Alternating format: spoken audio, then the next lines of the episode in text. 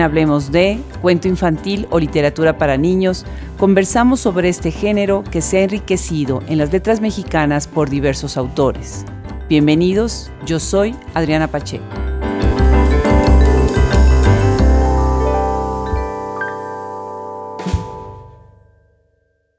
Mayoritariamente comprendidos en la gran etiqueta literatura infantil y juvenil, este tipo de libros se incorporan al canon literario llamados de distintas maneras. Para algunos, como el caso de Socorro Venegas, el nombre infantil puede tener también este sentido ambivalente y de manera peyorativa como algo que no ha madurado o que está inconcluso. Otros, por ejemplo, en el caso de Evelyn Arispe, los llama la literatura de grandes para chicos. Los niños son eso, niños con una gran imaginación que se alimenta, entre muchas otras cosas, de lo que los adultos ponen frente a sus ojos en la lectura de cada día. Lo importante es que lean, y nuestra función como promotores de la lectura es entusiasmarlos a leer. En comparación con otras culturas y países, en México, la lectura diaria del cuento en el ámbito del hogar no ha alcanzado el potencial que tienen países como Estados Unidos, Inglaterra, Francia o Alemania. Y aunque si bien es cierto que una importante parte de la población de niños y jóvenes está expuesto a la práctica día a día de la lectura, la tradición de la lectura diaria en voz alta con los padres debe de desarrollarse aún más, especialmente cuando se cuenta con un abundante repertorio de cuentos escritos por estupendos escritores y escritoras. Son las escuelas y los cuentacuentos los que complementan esta actividad para desarrollar el proceso mental de abstracción de los niños, ampliar su vocabulario y darles herramientas para describir y entender su mundo. En la historia de la literatura mexicana, el cuento para niños aparece inicialmente en periódicos. Diarios como La Edad Feliz, semanario dedicado a los niños y a las madres de familia, editado por José Rosas en la Ciudad de México en 1873 es uno de estos ejemplos. Estas publicaciones tenían la intención de educar a los niños en lo que podría denominarse como las buenas maneras o la buena educación, y recurren a textos moralizadores y con moralejas estilo Esopo.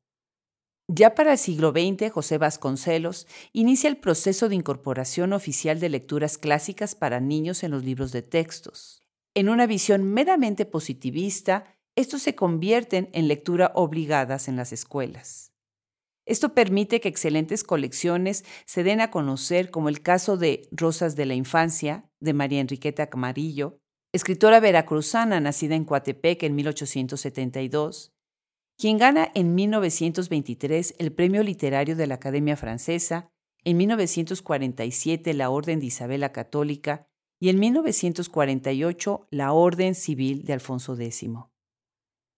Importante es también el trabajo de la escritora chiapaneca nacida en 1906, Blanca Lidia Trejo, para que, quienes no lo saben, además de escritora fue canciller y es considerada una de las primeras críticas e investigadoras de la literatura infantil y juvenil.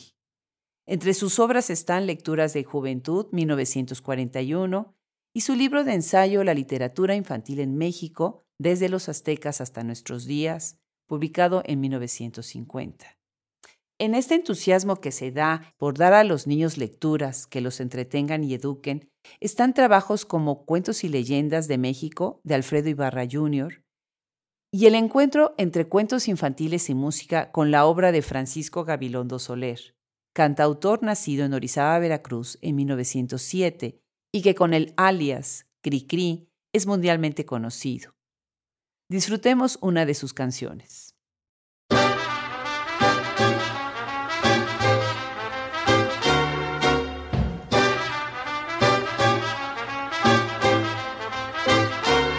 Los conejos mañaneros se levantan los primeros y moviendo las orejas se van Van al horno pues les gusta trabajar de panaderos, amasando con sus patas el pan. Vamos a ver si nos dan para pan, para pan, para pan.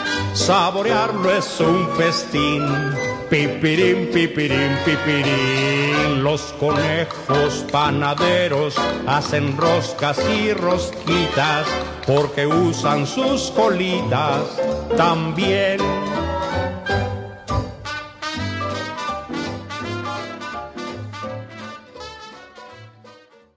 Las letras y música de las canciones de Cricri son magníficas, llenas de escena de la vida cotidiana, pero también con arquetipos, estereotipos y escenas obscuras, con personajes como muñecas feas, negritos bailarines, comales, ollas, patitas pobres y esposos perezosos. Con esto se hace popular una tradición musical que me recuerda la forma como mi abuela me cantaba y contaba cuentos de su imaginación mientras yo la veía cocinar o hacer el quehacer doméstico. Sin lugar a dudas, la inspiración para muchos escritores fueron los cuentos clásicos provenientes de la tradición europea, como el caso de María Teresa Catello y Turbide, quien en 1945 publica Cuentos mexicanos para niños como lo dice Juana Inés de Esa en su libro Panorama de la Literatura Infantil y Juvenil Mexicana. La gran escritora Inés Arredondo de Culiacán, Sinaloa, nacida en 1928, escribe uno de los clásicos en la literatura para niños, con Historia verdadera de una princesa, publicado en 1984. Este cuento, que aborda el tema de la Malinche, se une a otro muy conocido titulado El Destino. Laura Esquivel, nacida en la Ciudad de México en 1950, antes de escribir como agua para chocolate, escribe en 1987 su obra de teatro infantil Viaje a la isla de Colitas, que se convierte en una obra conocida también en su época. Alicia Molina es otro ejemplo de esta escritura. Nacida en la Ciudad de México en 1945, escribe el libro El agujero negro, que gana en 1992 el premio A la orilla del viento, y que empieza así.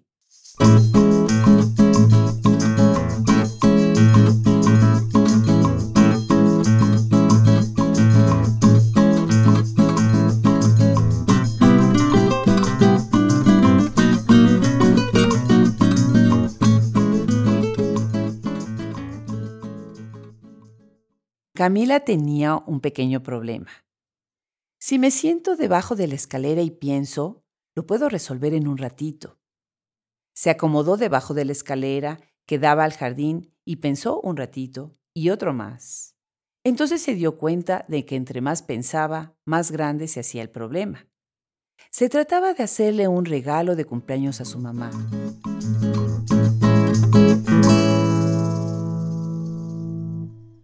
Otros de sus libros son el surcido del tiempo y La noche de los tragos. La obra de escritoras como Gabriela Quintana Ayala de Villahermosa, Tabasco, nacida en 1977, están compendiados en la colección Baúl de Cuentos, publicada por Fomento Editorial de la UAP, en donde ella publica Me llamo Ángela y tengo un cromosoma más, historia que acerca a los niños al tema del síndrome Down. La preciosa obra de Lorna Rocío Contreras, nacida en la Ciudad de México en 1958, agrega, además de la escritura de cuentos para niños, el diseño de cuentos de manera artesanal. Hace teatro guiñol con un proyecto llamado Cuentos para Corazones de Colores y tiene una editorial llamada Corazón de Celofán Cartonera. Entre sus obras están grandes enseñanzas para pequeños corazones que nos recuerdan que todos llevamos de alguna manera un niño dentro. Las editoriales mexicanas han tenido una gran función en la difusión de la literatura para niños, como la colección Alfaguara, Infantil, Océano, México y Fondo de Cultura Económica, con su maravillosa colección A la orilla del viento. Esta colección publica uno de los libros para niños más vendidos de la literatura mexicana, La peor señora del mundo, de Francisco Hinojosa, publicado en 1992. Juan Villoro llama a Hinojosa el hermano Grimm y les recomiendo que lean la entrevista que Socorro Venegas le hace en la revista Literal Latin American Voices, donde él dice que cuando el autor no logra interesar al niño con la historia, es que éste ha fallado.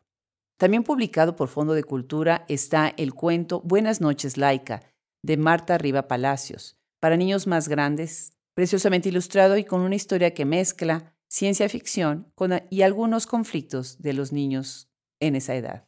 Los libros formadores para los niños en la pubertad, que les ayuda a hacer la transición entre una etapa y otra, tanto en lo físico como emocional, son importantes. Aquí tenemos Alfaguara Infantil, con historias como La princesa era traviesa de Alina Peterson, y también con otras historias como Un corazón roto y un par de colmillos de Mónica Bronson. La lista de nombres es infinita de todo el talento que hay en la escritura infantil o de libros para niños, algunos publicados en editoriales ya formadas, otras en editoriales independientes y otras más haciendo autopublicaciones. A mí también me gusta escribir cuentos infantiles. Les comparto en este momento un fragmento del cuento Un regalo misterioso en su versión en inglés, leído por Andrea Macías.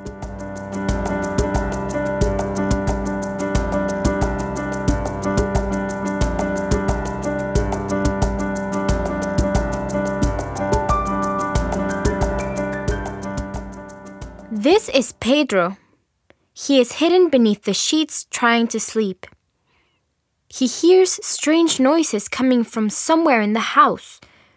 He thinks that his parents and his sister, Margarita, must already be asleep. What could it be? He asks himself. Could it be a ghost? Could it be a monster? Muchas son las promotoras de la literatura infantil o para niños, como la ya mencionada Socorro Venegas, quien desde dentro del Fondo de Cultura Económica ha ampliado el catálogo de escritores y de escritoras con esta obra, acercando a niños y jóvenes a sus letras.